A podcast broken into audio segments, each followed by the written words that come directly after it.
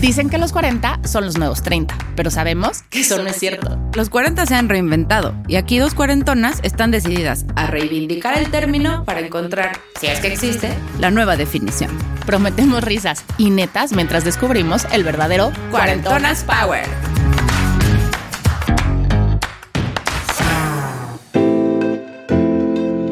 Nos casamos para siempre hasta que se enreda y por celos, cuernos, dinero, violencia, aburrición o simplemente vueltas del destino, ese para siempre se convierte en hasta hoy. Pero no es fácil enfrentarlo, volver a empezar y salir adelante con fuerza. La resiliencia, esa palabreja que está tan de moda, debería de convertirse en nuestra máxima. Porque si algo es seguro, es el cambio y adaptarse es una máxima en la vida.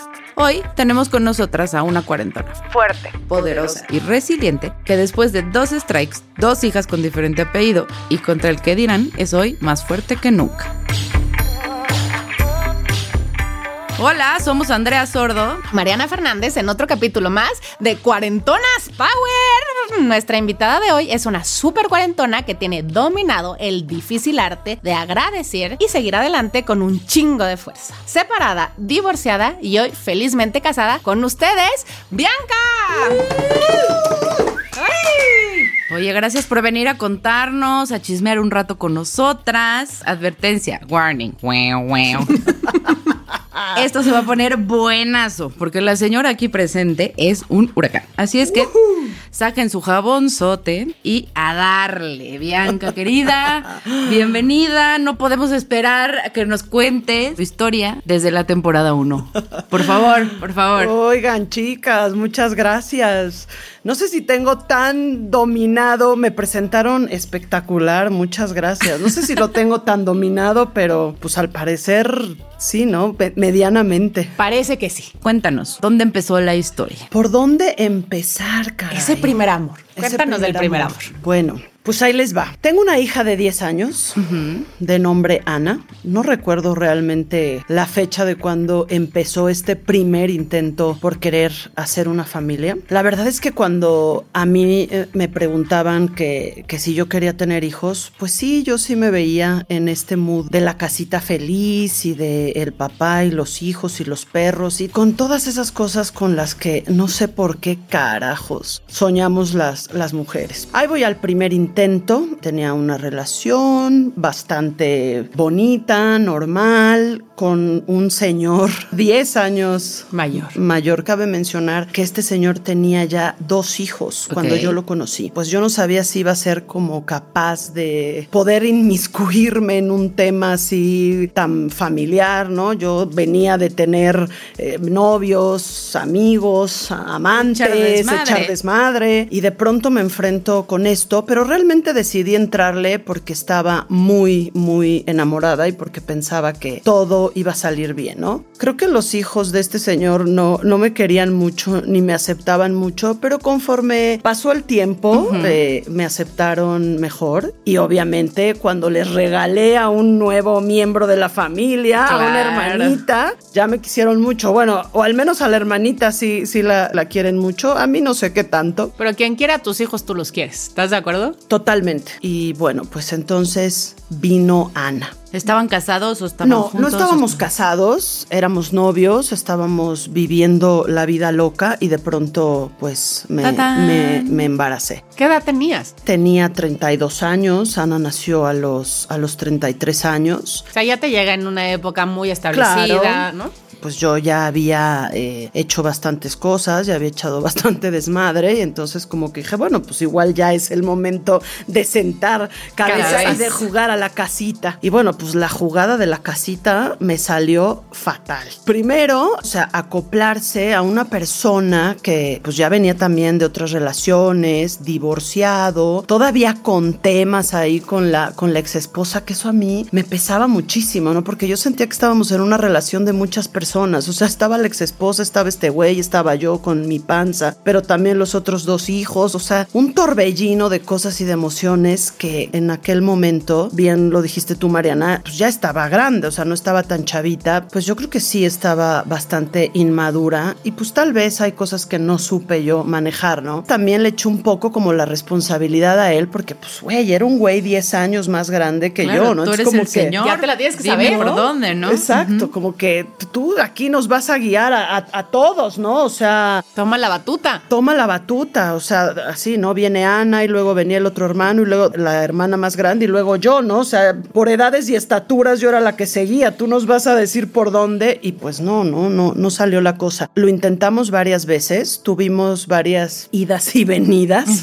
por, por así decirlo, y pues al final nos dimos cuenta que las cosas no jalaban, ¿no? A mí me costó mucho enfrentar este rollo de yo no me sentía la prioridad. Él siempre tenía como demasiadas cosas. Hoy después del tiempo y siendo mamá, me queda claro que los hijos son la, la prioridad y que todo mundo tiene que tener su lugar dentro, ¿no? Cuando viene Ana, obviamente hay muchísima felicidad, súper bien y con todos los planes del mundo de vamos a hacer y nos vamos a casar y nos veíamos muy felices, pero realmente en el día a día yo me sentía muy sola y muy atrapada en una relación en la que no quería estar. Todo lo que había soñado, cómo yo me veía dentro de un matrimonio, pues no era lo que me estaba pasando. No era lo que te habías contado. Pues estábamos ahí por intentar esto, pues con un bebé, ¿no? Cuando viene un bebé, uno piensa que todo va a cambiar y se va a acomodar y en muchas ocasiones sí se acomoda. Y también luego te das cuenta que esto de tener un hijo para que las cosas se acomoden, pues es un error garrafal, güey. Las cosas no se acomodan y por más intentos que hicimos, nos dimos cuenta que la cosa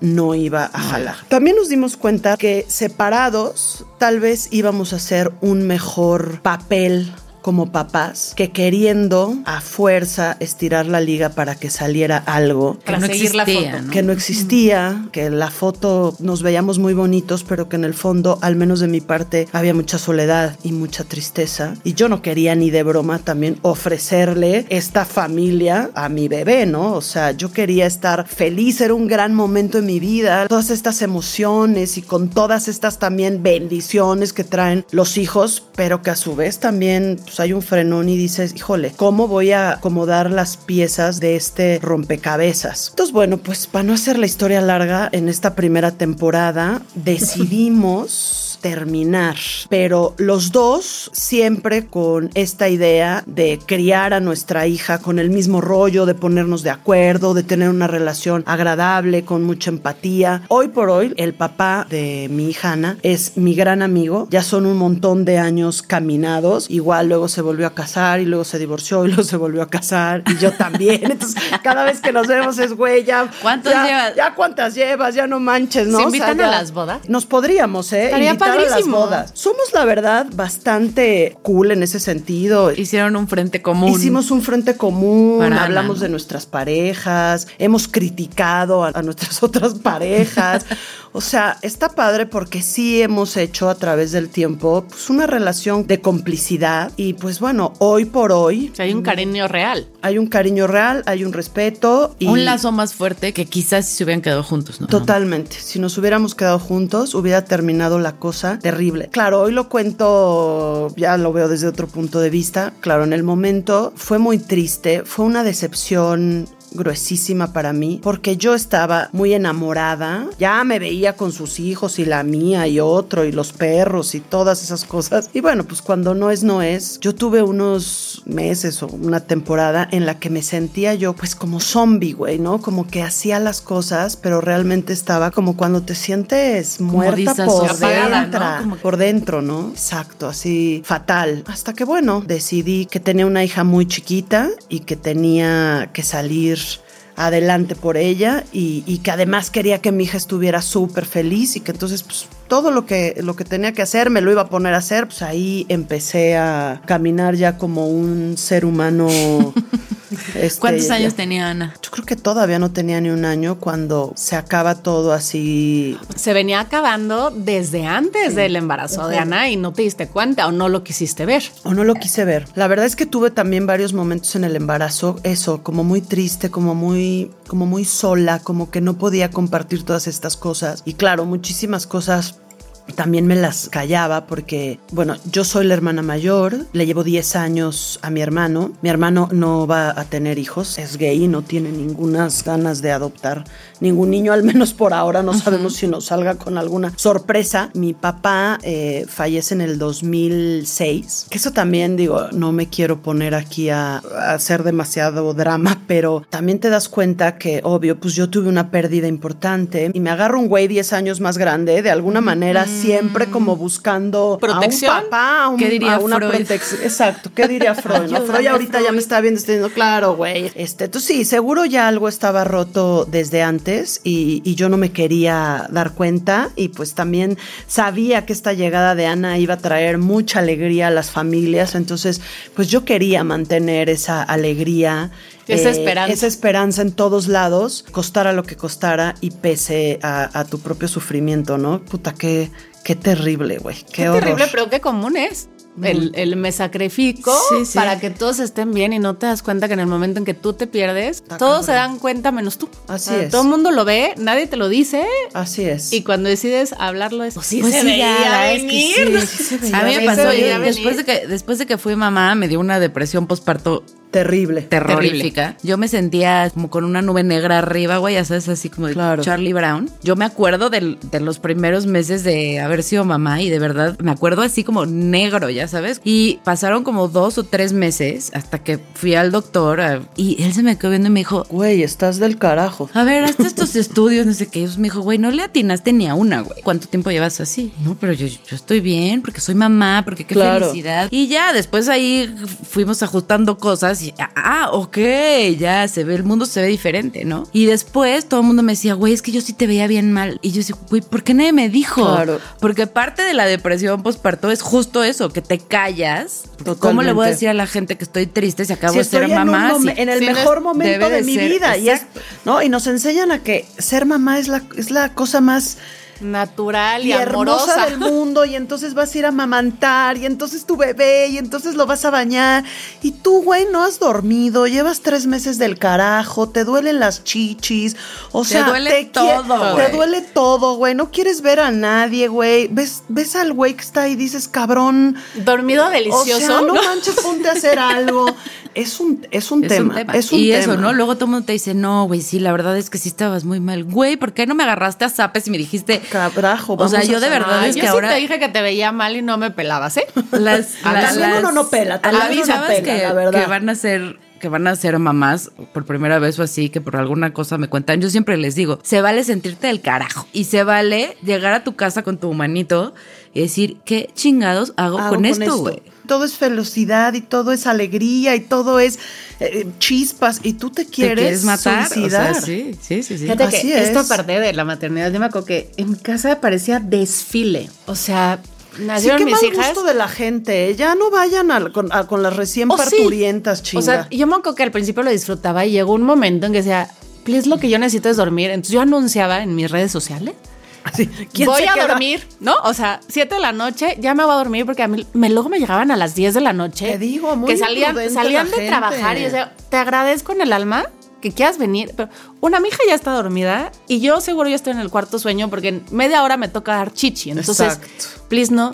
Porque además te guardas un montón de tiempo. Estás ahí en cuatro paredes, como dice Andrea, con una cosita ahí nueva que no sabes ni por con dónde. un bultito chillón, ¿no? Con ¿No? un voltito chillón. Luego, Es un- amo a mis un hijas, tema. pero es claro, Sí, claro. muy complicado convertirte en Es mamá. muy difícil. Nadie nos cuenta el, el dark side de ser mamás, la Pero yo verdad. sí te decía, y yo le pido muchísimas veces a Manuela, perdón decirme, amor, pues es que a mí me costó trabajo, o sea, no fue inmediato, a mí no me la dieron, dije, qué bonita mi hija, soy feliz. No, o sea, no, solo llora, si quieres comer Sí. y yo quiero dormir, déjame en fíjate, paz. fíjate que yo siento que sí me volqué muchísimo a atender y a cuidar a Ana, pero me descuidé totalmente yo. Sí, claro, Entonces, también. es o sea, a mí otra, es- eso es lo que te pasa, justo. O sea, estás tan clavada en tengo que mantener vivo eh, a este ser humano justo por estar como tan volcada en eso, te olvidas de ti. Totalmente. ¿No? Totalmente. Y al poco tiempo te das cuenta que si te olvidaste de ti, no hay forma de que puedas salir adelante y, Y cuidar a ese humanito. da- dar dándole lo mejor de ti porque tú estás eh, muerta en vida. Sí. Entonces, ah, de ahí parte todo. O sea, hay que estar uno bien como para poder dar bien, no dar hasta cansarse. Pues y- tienes que dar porque tienes, no puedes dar lo que no tienes. Exactamente, Entonces, o sea, es, es así de básico. ¿Te das cuenta que estás dando de más? Que esta pérdida que ya se veía venir, esta soledad que venías arrastrando, de pronto se vuelve pues irrecuperable, ¿no? O sea, esta reconciliación entre personas, que también es cierto, si dejas alejarse mucho a la pareja y no haces ese intento de regresar, pues se vuelve inconciliable. Te das cuenta de esto y se separan. Nos separamos, pero mira, hicimos un buen equipo, o sea, nos repartíamos todas las cosas que había que hacer. Este hombre súper entrón, o sea, desde el primer día siempre, él, él la verdad es que, bueno, ya tenía también la experiencia de, de dos hijos. O sea, hoy por hoy, Ana tiene 10 años, tiene otro hermano que tiene 16 o está a punto de cumplir 17 y tiene una hermana que tiene 21 años, o sea, tiene, tiene, Tiene de todos. El señor tiene, tiene de todos. Entonces, yo seguía teniendo temas emocionales y mucha tristeza, si ustedes quieren, pero al final del día también volver a agarrar tu vida y el toro por los cuernos, pues te da un nuevo aire de decir, vamos para adelante. Sí empezamos desde ahí a dividir eh, los días, las cosas que teníamos que hacer, cómo la queríamos eh, criar y que, bueno, pues ustedes saben que tener hijos implica chingos de responsabilidades y de quehaceres y de una nueva logística de vida a veces extenuante y pues nos repartíamos todas las tareas. Entonces, al menos en ese sentido, quiero decir que siempre me sentí y hasta el día de hoy me siento muy apoyada. Hoy que yo veo a Ana, digo, lo tendría que decir ella, ¿no? Pero creo que ve a dos papás que la aman y la adoran, que al final sí hicimos muy buen equipo como para de eso se trata ser sacarla papá. adelante. O sea, al final ser papás no es la casita, ser papás es hacer equipo y entre dos mentes Totalmente. generar una nueva. Así fue y así, así ha crecido Ana. Pero tienes otra hija. Tengo otra hija de nombre Coco, la cual tiene seis años, con otro apellido, así es. Bueno, acaba esta relación y empiezo yo a tomar la vida y a volver a, a trabajar y a tener como nuevos proyectos. Y de pronto, híjole, de verdad que lo que uno no resuelve, ¿cómo regresa cómo a ti? regresa. Y además regresa pero con fuerza, ¿no? Yo pensé que lo tenía todo resuelto y que había eh, Aprendido. muchísimo, ¿no? Y entonces luego también ahí me dedicaba a dar unos consejos. Perdónenme, por favor, a las que les di esos, esos consejos, porque no mames, de, de consejos no debí de haber dado nada.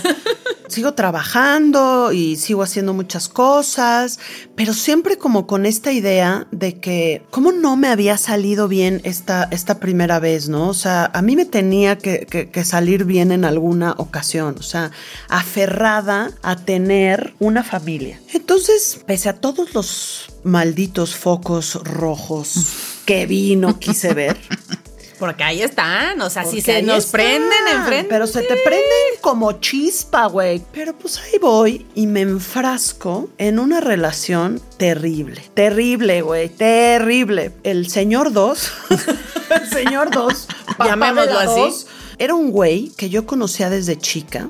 Que jugábamos al bote pateado cuando esas cosas se usaba. Señoras de 40 no Saben me de lo que hablo. mentir. Saben de lo que hablo. Vivía do- a dos cuadras de mi casa. Para que me entiendan, mi papá le enseñó a andar en bicicleta, güey. Imagínense. Eso. Oye, pero las señales del universo me están claro, regresando claro. a mi origen. Claro, o sea, un viejo conocido de mi mismo contexto, habíamos crecido juntos. Se sabía mi Como, historia. ¿Por qué chingados no iba a salir la cosa? Claro. Y claro, pues me empiezo yo a meter en un rollo súper falta de cariño, súper falta Claro. de Con muchos vacíos. endulzaron el oído muy muchos- fácil. Me endulzaron el oído muy fácil. Y muy pronto empezamos a salir y este güey desde el principio como súper insistente de yo contigo quiero todo y yo quiero criar a tu hija y casi casi que tu hija es mi hija y híjole, hasta se me revuelve el estómago ahorita.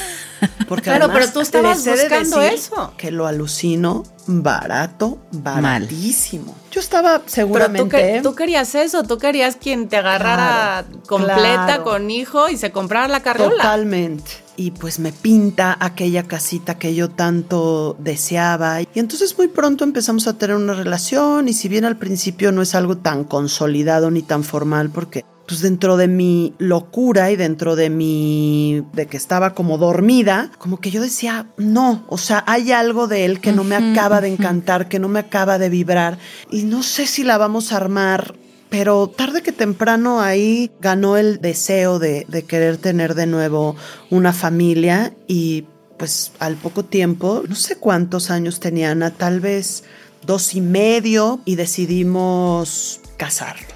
Y O sea, tienes la boda que no habías se tenido. hace todo el numerito y estuvo increíble la boda. Hasta eso que la verdad me la pasé bomba en mi boda. Ah, bueno, además, ¿por qué no, güey? Me caso embarazada. Ok. Me caso embarazada con un vestido divino, pero hoy lo veo, güey, así de Jesucristo superestrella, güey. O sea, con un pinche batón, güey, así. Oye, ¿y la, y la gente que? Ay, está Cusca. Pues fíjate. esa parte social que- Los eso, amigos. Eso, ¿no? O sea, mis amigos, todos me decían, no es por ahí, pinche Bianca, despabilate. Y yo, pues clavada, no, güey. O sea, yo la voy a armar y todo va a estar bien. Y conoce toda mi historia, me apoya, me quiere, me ayuda con mi hija. Mi mamá siempre como intentándome dar un voto de confianza, pero si yo no la sentía que era la más feliz del mundo. Mi hermano va, si eso es lo que te va a hacer feliz, órale, estamos aquí todos para apoyarte. Pero yo creo que cuando yo me iba, ellos dos hablaban y decían, chale. Otros también comprando mucho este numerito de Bianca se merece ser feliz, se merece una segunda oportunidad, ¿por qué no le va a salir bien? Le tiene que salir bien. Sí, la muchacha es tan simpática y tan, Tan alegre. Alegre Es tan una buena onda. Chinga, ¿por qué no le va a salir? Y puta, pues otra vez no me salió. Y ya no tenía dónde regresarlo, ¿no? De señora, ¿dónde se lo regreso? No, y además, ahora ya no era una, sino dos. Y otra vez, ¿no? O sea, casada, recién parida, ¿no? Con mi cocó. Y pues al principio, pues todo también, ¿no? Se veía bonito, ya éramos cuatro, y las chiquitas, y dos niñas, y yo muy feliz, con mi casita, con mi maridito. Y él sí, sí adoptó a Ana, digamos, sí la tomaba, no hacía diferencias. ¿Tú te sentías contenta en Mira, esta historia? No hacía diferencia, si la quería, si la trataba bien, faltaba que la trataba mal para que, Para yo lo matara. encima, o sea, claro. eso sí, no había forma. O sea, mis hijas son lo primero y mi prioridad, y hay de aquel cabrón que las pelucé porque Se acabó. acabó todo, Todo, ¿no? sí. Tratábamos de organizar la vida en base a la prioridad que eran las, las chiquitas. Pero sí quiero, o sea, decirles que el papá de Ana siempre estuvo súper presente. Él, por ejemplo, foto de los que me dijo, Por ahí no por es. ahí no es.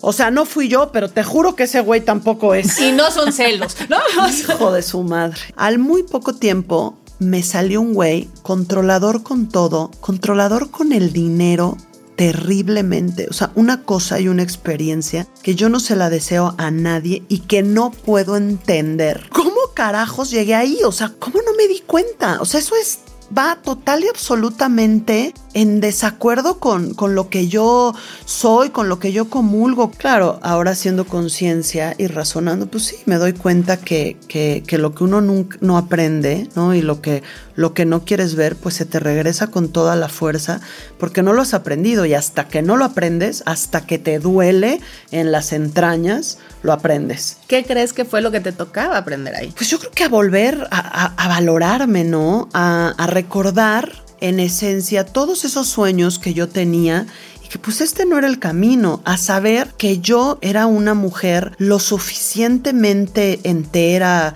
fuerte, pues no necesitaba tal vez a un, a un No hombre y menos de alguien más Para tener esa familia. Para tener esa familia y que ya la tenía y que yo sabía que podía sacar a mis hijas adelante. Y qué hueva que hasta que no me di tres veces en la frente y me salió sangre, pude sacar ese valor y salir de nuevo al mundo, ¿no? Y sí esa parte, la verdad es que, pues claro que me molesta porque yo no era esa mujer, ¿no? O sea, ¿en qué momento uno se duerme y no se da cuenta de, de estas cosas? En la que uno se mete. En las que uno se mete que es que por amor. Pues es que yo creo que más bien es un tema de expectativas y de, de exigirte a ti misma cosas que de una manera u otra sabes que quieres y que has soñado con ellas y no querer salirte de tu speech. No, me vale, esto tiene que ser así y así y así y así. Claro. Y si no es así, fracasé y yo no me puedo permitir fracasar. Claro. No me importa lo que tenga que sacrificar o lo que tenga que hacer o si sabía desde el principio que este güey no era. Yo lo que quiero es que se cumpla este sueño. ¿no? Totalmente.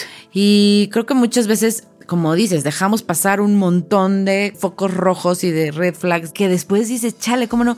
Y no es hasta que te aprendes a perdonar, ¿no? O sea, como decir, ¿cómo se me ocurrió andar con ese pendejo? Creo que además a todas nos ha Todas pasado. tenemos de esos. No, Sí, no, O sea, bueno. ¿Cómo es posible o cómo es posible que yo dejara que pasara esto o que yo Claro. permitiera lo otro, ¿no? ¿Cómo vivía en un espacio donde tenía a dos hijas mujeres con todo este sueño de que yo quiero dejar en mis hijas todo esto y yo estoy viviendo en la pinche casita del terror? O sea, ¿de qué, ¿Qué les estoy enseñando, no? No, qué bueno que estaban tan chicas. Claro que bueno, aunque están tan chicas, ustedes saben Todo que por más absorben. chicas, todo ven, todo absorben. Ese justo es otro punto en donde yo dije, hasta aquí, cuando yo reflexioné y dije, tengo a dos hijas, mujeres, que inconscientemente el mensaje que yo les estoy mandando es que te tienes que quedar en un lugar tan pinche. Y entonces estas van a crecer y el día de mañana van a soportar cualquier Pelagatos. tontería de un pelagatos, no hay manera. Se acabó hoy. Cabe mencionar que, por ejemplo, en mi primera separación sufrí muchísimo. O sea, estaba verdaderamente hecha un trapo. O sea, me dolía. En esta segunda vez contaba los minutos para irme corriendo. Ahí me di cuenta que en realidad, o sea, me había metido en una relación con un güey que no amaba y había tenido una hija. Dios mío santo, llévenme de aquí al Fray Bernardino, güey. No, pero ama- amabas la idea. Amaba la idea. Que él pintaba. Compré eso. te compraste eso- la idea. Eso compré. Y tal vez él también compró esa idea. Mira, pues quién sabe, por él no Yo era una podemos mujer muy diferente a la mujer que él había soñado tener a su de casa. Totalmente. Y además, yo no era el prototipo de la mujer que iba a entrar en su familia. ¿Cómo te recibe su familia? Porque se casa con una señora que, Que no ya había tenía una hija. Que ya había tenido una hija, pero no se había casado. Que o sea, no yo se ya no sé si qué les gusta más, si te hubieras casado, divorciado o no, pero.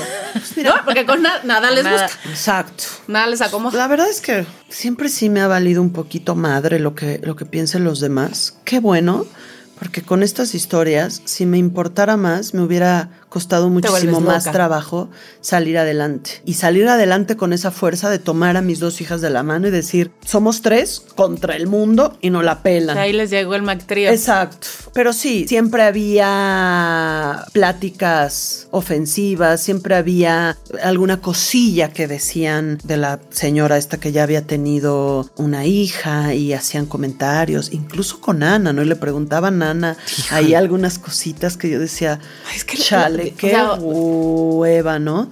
Pues sí, terrible. Y además cuidando a este brother como si fuera, no me digas que la mamá no sabe la joyita que, No, que claro. crió. Que crió.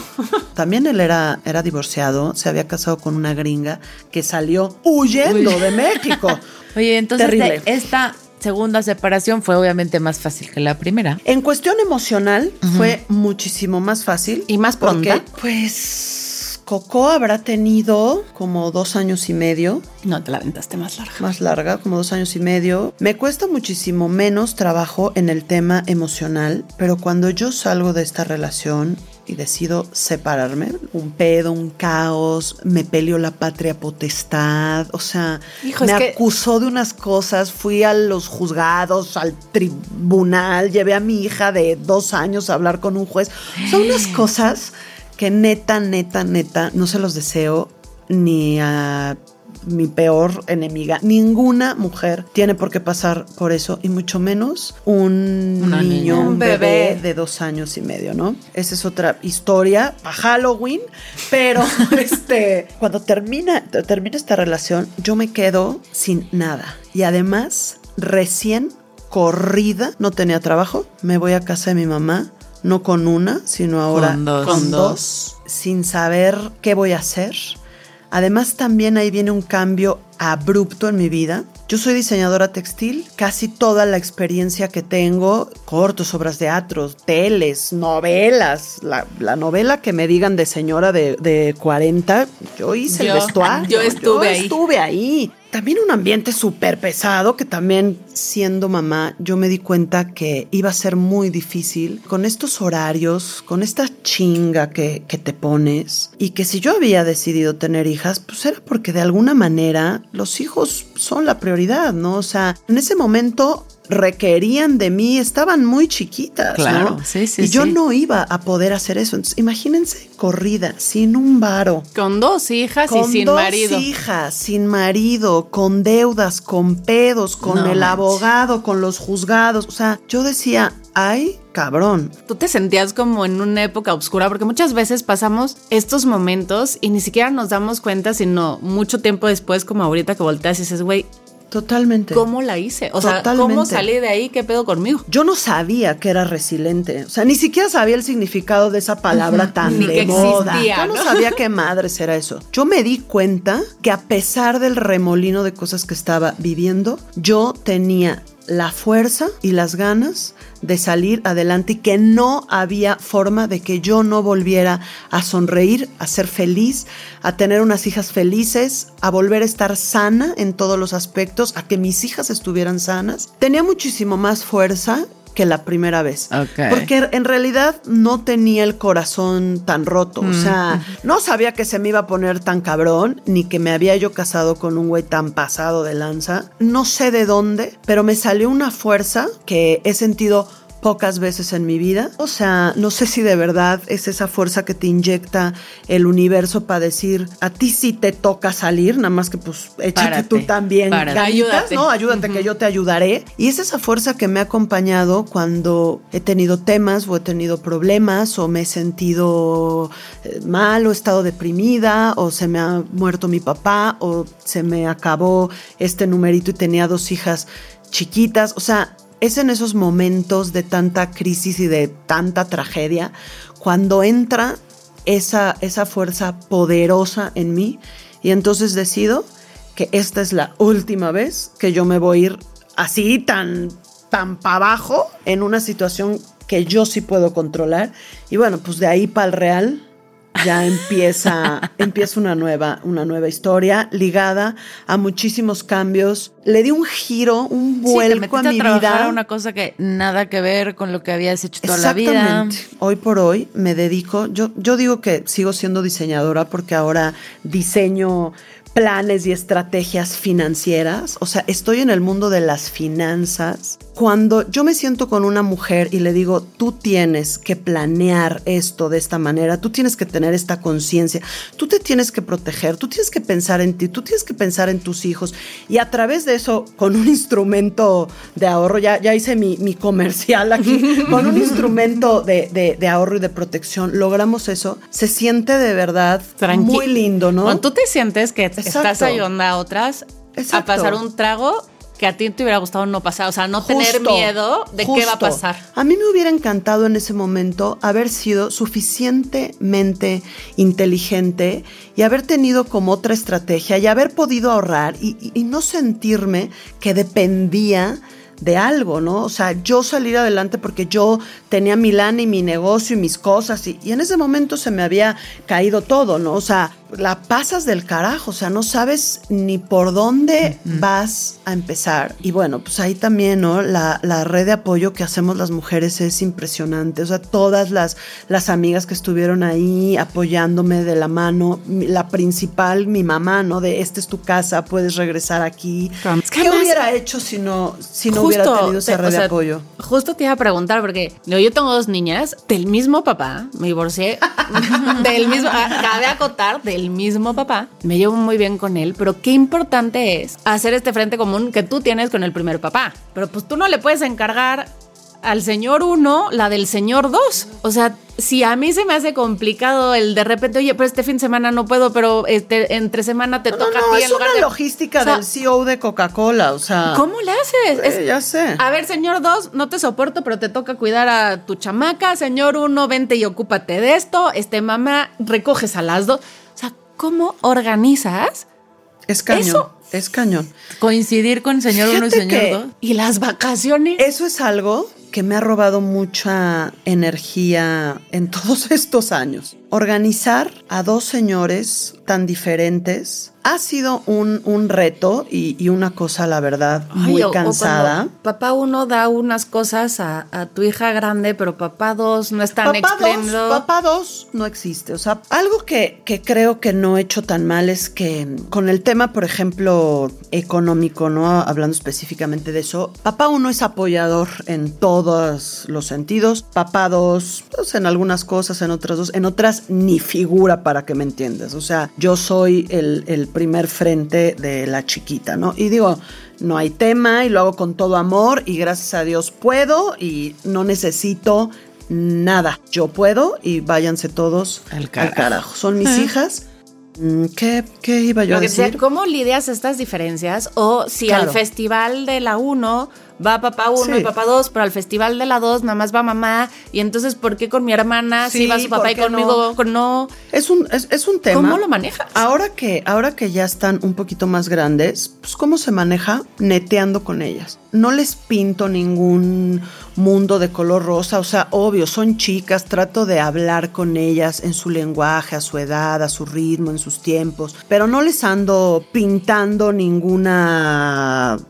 eh, Cuento de eh, hadas. Cuento de hadas, porque por andárselo pintando ya vieron lo que a mí me pasó. Uno ¿no? anda buscando dónde hacer la familia y construir el no, castillo. Yo, yo no le vuelvo a pintar eso a nadie. nadie. Las dos saben que tienen un diferente papá. Las dos se saben eh, la parte más bonita de estas historias porque también no hay necesidad de, de- de De hablar de más. triste, Pero lo más también triste. saben que las cosas se acaban, que el amor se acaba, que, que las personas tienen que ser felices y si ser feliz conlleva que cada quien esté en su mundo y en otra casa, pues que Es así que es la cosa, que al final del día ellas son lo que nos une y que estamos haciendo nuestro mejor trabajo porque así sea y porque crezcan eh, felices. He, he separado, he tratado de separar muy bien como los problemas que yo tengo con esos señores, ¿no? Y, y mi historia con ellos, de la historia que tienen las niñas con ellos, ¿no? Ellas Claro. tienen otras historias. Ellas viven a sus papás. Son sus papás, ¿no? He tratado de que ellas vivan su relación con sus papás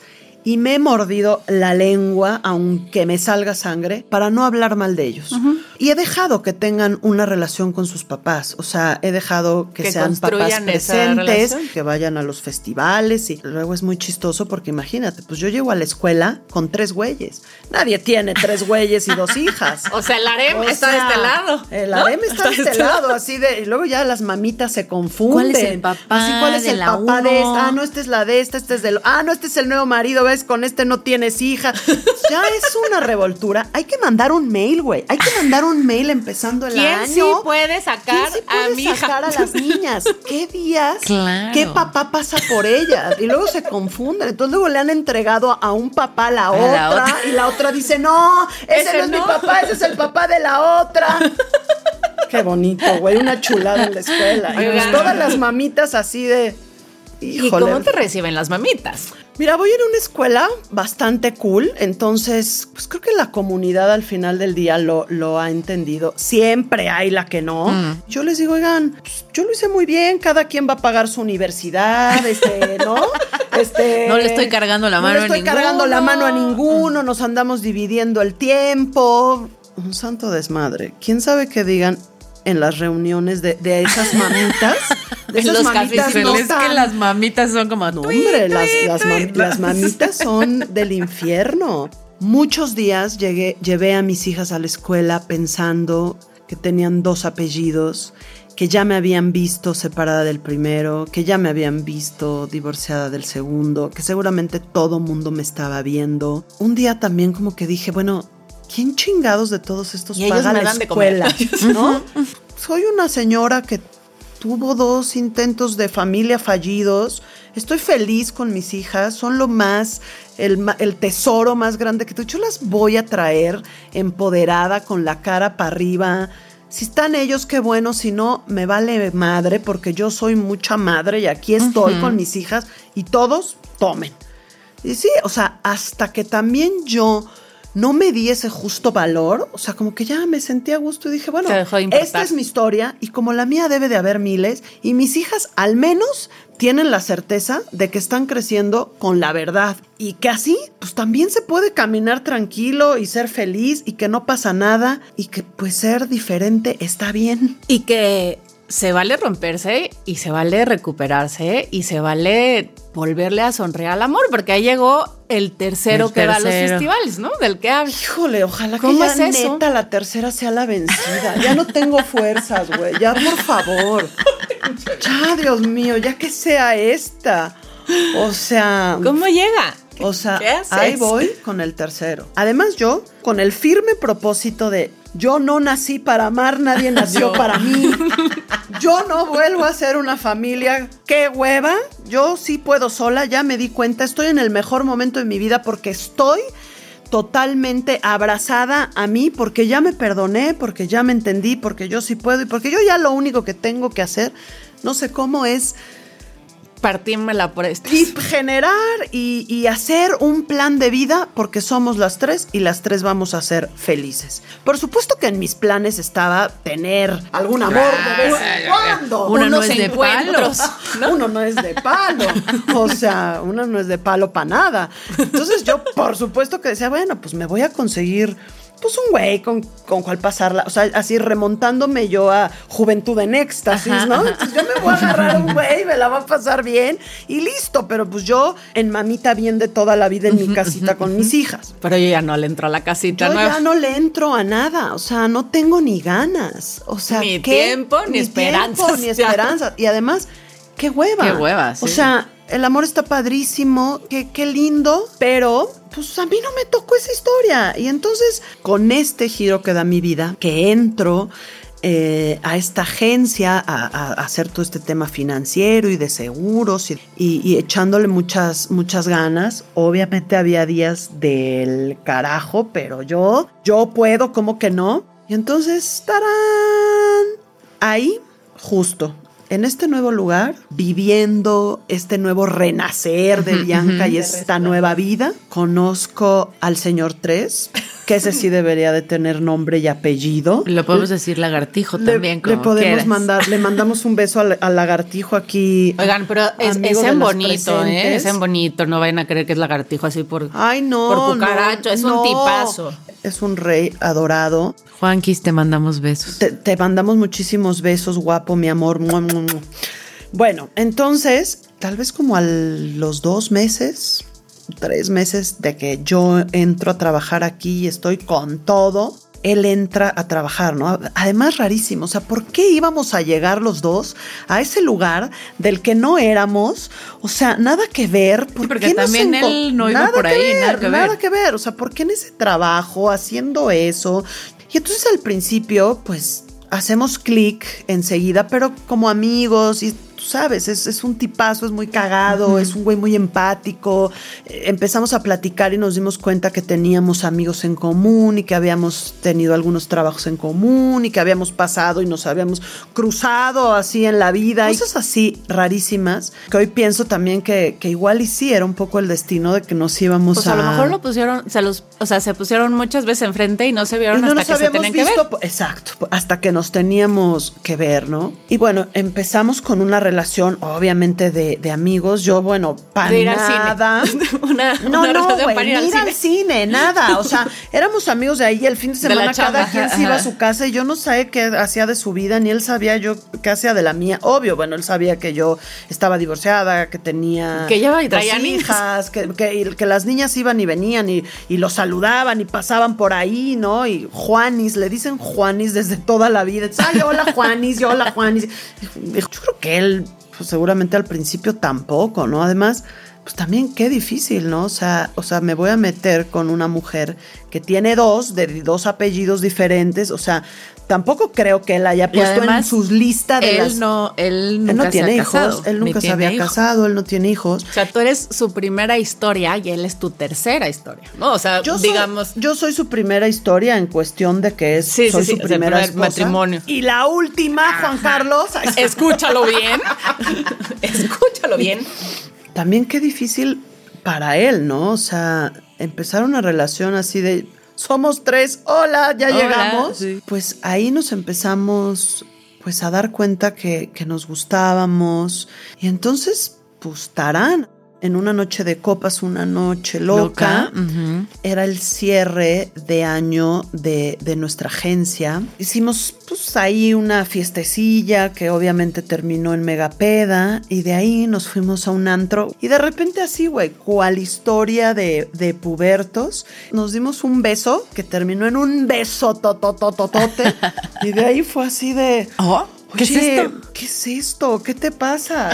Por favor, cálmate. Soy tu compañera de trabajo. Y pues em- ya, o sea, empezamos a salir. Tampoco nunca nos dijimos ¿Quieres ser mi novia? nada de esas cosas. Bueno, yo me acuerdo cuando, cuando te presentó en sociedad y te declaró su amor. Estaban en, en el Bataclan. Sí, ¿te acuerdas qué Y cosa yo más estaba, bonita? creo que yo parí al día siguiente Sí, y es este y se echó una canción Y y, me la dedicó se la divina. dedicó y te- se echó un speech y entonces Sí. toda la gente que estaba Sí. ahí como de güey y yo decía ¿Quién no es? entiendo, ¿Quién es? ¿qué ¿En está Así, yo no estoy pariendo, ¿por qué gritan? Lagartijo, Sí. lagartijo, explícate. Pero además nadie sabía. Entonces cuando este güey dice eso, todo el mundo volteaba así de, ¿en dónde ¿Quién? está esa vieja? ¿Quién, ¿Quién es? es? ¿Quién va a salir Sí, ahorita sí, así? sí. Así fue. Y pues sí, un poco me dejé llevar porque... Y no te daba culísimo. O Güey, sea, no decías qué miedo, güey. O sea, Culísimo. otra vez lo ¿Te autosaboteaste? Sí, un poquito. Pero fíjate que sí hice como una lista así de... ¿Qué O quieres? sea, realmente quiero esto. Estoy dispuesta a volverme a meter en una relación así. También yo ya estoy lo suficientemente llena de todo lo que me pude haber vaciado como para ofrecer algo que también él se merece. ¿Qué les digo? O sea, el corazón se repara, se vuelve a pegar. El amor es algo que, que es como infinito, que no acaba, ¿no? O sea, que, que puede siempre volver a dar y volver a brillar y volver a hacerse grandísimo. Y entonces como que me di esa oportunidad. Obviamente hubieron muchos días y muchas noches de pláticas cañonas, porque pues yo venía con una historia, ya no quería ser mamá, él nunca había tenido un hijo. Yo tampoco sabía si dentro de las cosas que él Pudiera esperaba pedir era un hijo, ¿no? O, pudiera pedir en una relación, porque se vale, pues, estoy contigo, que te crees que, que- que vamos a tener al tercero, ¿no? Imagínate ya en la escuela, güey, tres niños, tres apellidos, güey. Imagínate las mamitas, o sea, se atrevió, Se a tener a aventarse el tercero. No mames. Tres de tres diferentes. Está cabrón. Yo me acuerdo cuando yo me divorcié, yo, yo le lloraba a una amiga a la que quiero muchísimo, además de Andrea, a otra amiga. No, Ah, ¿tienes otra amiga? Tiene otra amiga. Tengo ¿Cómo otra te acabas de enterar que ella tiene otras amigas? tengo una amiga pelirroja que yo me acuerdo le decía, Peli, es que ¿quién me va a volver a querer con mis dos hijas, güey? O sea, ¿quién se va a aventar el paquete? Que me decía, Marianis, tú eres un mactrío. Claro. O sea, si no quieren la coca, no quieren las papas. Si no quieren las papas, no quieren la hamburguesa. Exacto. O sea, no pueden querer una cosa sin querer a las otras. Exacto. La verdad es que hasta que te reconstruyes, te das cuenta que no necesitas a nadie que se compre el paquete. Número uno, sabes eso. Pero que si va a venir alguien, tiene que entrarle Que con el tiene que paquete. entrarle con el paquete Porque completo. tú vienes así. No hay de otra. No puedes hacer nada a un lado. Esto eres tú. Y si así le entran, venga, vámonos con todo.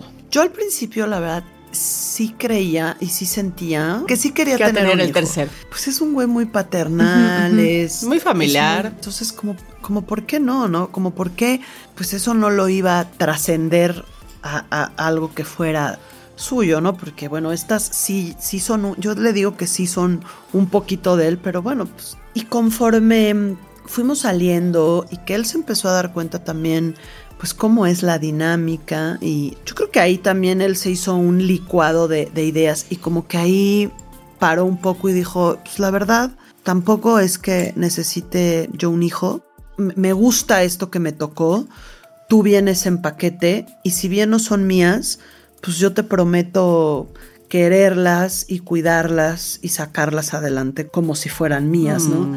Entonces también esa, mm, pues como esa promesa que se hizo él a él mismo y que me hizo a mí, que me parece maravillosa porque tal vez en algún momento él dejó, ¿no? Un poco de lado tal vez lo que él quería por entrarle a esto porque, porque se había enamorado. Es algo que yo súper, súper valoro, ¿no?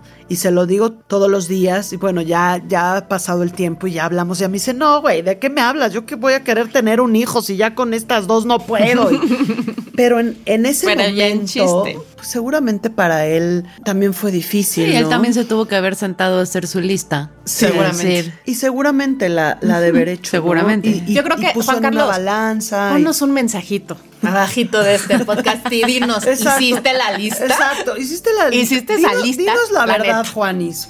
Pero ya te fijaste que cuando dejaste de estar emperrada en tu sueño, En el tu sueño familia llegó. perfecta. Me hizo justicia la revolución. Cuando dejé de querer también yo organizar y controlar y hacer justo esa idea que me fijé de niña, porque no sé por qué chingados me hice ese dibujito, ¿no? Hasta que de verdad lo borré y dije, "Mm, mm, esto no es así, el camino es así con subidas y bajadas, o sea, Y mi familia soy yo, mis dos hijas y el día que punto, te y sentiste no necesito plena ahí. a nadie hasta que no me volví a construir fue cuando así tarán llegó lo que jamás pensé con una persona como lo soñé o sea pero Juanis, bueno, ahí te hablan de verdad, te aman, Juanis, te aman. tuve, tuve que recorrer este camino queridas pues para llegar a esto Pero sí, no justo lo que decía Mariana hace rato. Aunque se haya cruzado en tu camino antes, no estabas en el lugar de poderlo reconocer. Y seguramente él tampoco estaba en el lugar de poderte reconocer a ti. ¿no? Nos tocó cuando nos tenía que tocar. Decidimos agarrarnos de la mano para recorrer la segunda parte de nuestra vida. Güey, sin tanta cosa. O sea, vamos a fluir y pues ahí vamos en el, en el recorrido este. ¿Cuál sería tu consejo para las mujeres que no están felices en una relación? Inténtalo y sálvalo o de plano emprende la retirada. Yo sinceramente creo que las mujeres no somos de tirar la toalla tan fácil, la neta. O sea, no está mal que intentes en conciencia, si verdaderamente eso te va a hacer feliz y si crees que hay algo que puedes rescatar, yo creo que se vale intentarlo. Y si no, ya lo intentaste otra vez, agarra tus cosas y vete, pero súper corriendo. y bueno, también es importante lo que dijiste hace rato, ¿no? Siempre prepárense.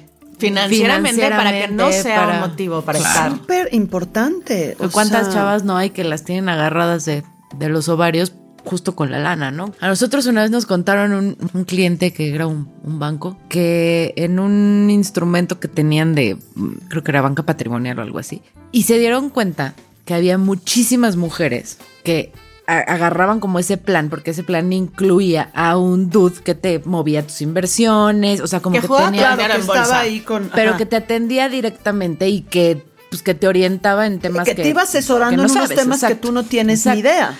Se dieron cuenta que había muchísimas señoras que, ay, mi amor, me das cinco Para pesos gasto. para el súper, sí, entonces el súper cuesta tres y estos dos los voy a meter a mí. Bien. Y estos dos. Y entonces en vez de que el mínimo fueran 30 pesos, Lo subieron el a no sé mínimo, cuánto. no, el mínimo eran, Eran cinco. cinco pesos. Ah, claro, Claro, claro. tú le ibas podías ir a depositar, en vez de tener que depositar 30 pesos cada vez, podías depositar a partir de 5 pesos. Y le dejaron el mismo nombre y le dejaron, pero encontraron este nicho que además exigía como cosas muy clavadas, como por ejemplo, Que no llegaran llegaran estados estados de de cuenta cuenta, a la- que no tú. hubiera una sola llamada del banco. Ahora sí Bien. que Era el si hay alguna cosa yo los contacto, ¿no? Bien. Yo vengo cada una vez al mes Claro, o cada un para que este no güey sé no se diera cuenta que ahí tenías tu ahorro, Exacto. Que tú, totalmente. Así Oye, es. venga, pues, o- ojalá que esta tercera sea la vencida, lo deseamos. Esperemos, de todo De corazón. todo corazón. Y esta tercera llegó ya en tus 40, ¿correcto? ¿O a punto de cumplir los 40? No, ya llegó en ya los llegó en los 40. Entonces, con esta nueva historia de amor ya instalada en tus 40, ¿qué superpoder descubriste?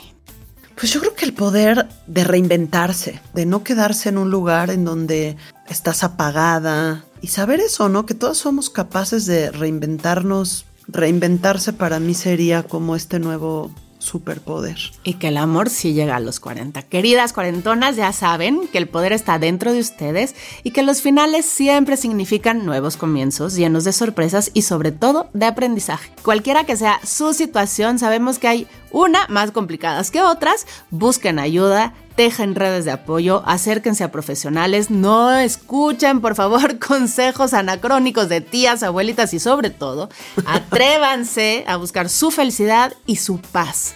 Que nadie tiene derecho a quitárselas. Las queremos cuarentonas, no están solas. Millones de gracias, Bianca. Gracias por venir y regalarnos un poquito de toda esa fuerza que tienes dentro. Te queremos Te muchísimo. Ay, Muchísimas gracias. Muchas gracias. Gracias por invitarme. Y bueno, pues gracias por escucharnos. Necesitamos hacer más comunidades tan chingonas como esta para seguir creciendo. No dejen de escribirnos, de mandarnos comentarios, memes, mensajes, fotitos, todas las cosas que se les ocurren que amamos, nos encantan. Ya saben también que nos encuentran en Facebook, Instagram, TikTok y Twitter como Cuarentonas Power. Gracias, Brincacharcos, por todo. A Feria Santi, a Canal Anis Studio y a todos los que hacen posible que el poder de las cuarentonas se escuche cada semana cada vez más fuerte. Nos escuchamos el próximo martes. ¡Adiós! ¡Adiós! ¡Yay! ¡Cuarentonas Power!